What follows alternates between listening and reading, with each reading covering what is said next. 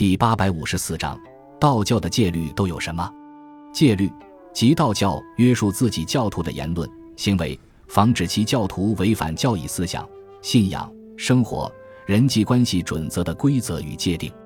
道教的戒律一般分为三类：第一类是戒，就是约束到教徒的规定；第二类是律，即约束到教徒的具体条文；第三种是清规。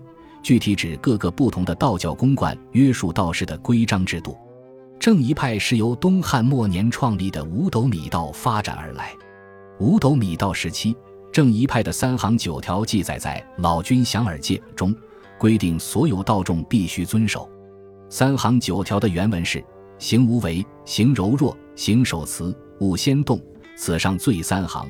行无名，行清净，行诸善，此中最三行。行无欲，行之止足，行推让，此下最三行。意思是说，作为道教徒，要谨守清净无为、清心寡欲的教义准则，并且一定要在虔诚信仰道教的基础上，把这些规范和戒律贯彻到自己的言语和行为之中。三行九条是早期道教戒律的萌芽，后人在它的基础上为戒律做了许多补充和完善工作。戒律较为完善并且流传至今的道派，除了正一派，还有全真派。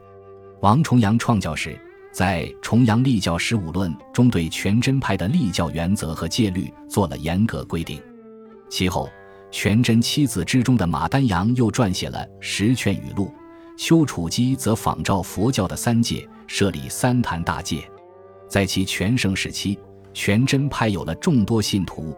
创建了庞大的全真道观群，为了加强管理，全真派制定了全真清规，详细规定了一旦道士犯了过错，分别给予哪些处罚。列出的有迁出、罚出、罚斋、罚香、罚油、罚茶、罚拜等。另外规定不能贪婪，不能有妒忌之心，不能被声色所迷惑，不能玩物丧志等。到了清代。全真派的高道王长乐在北京白云观开坛传戒，使得传戒制度广为传播，全真和全真戒律也随之闻名天下。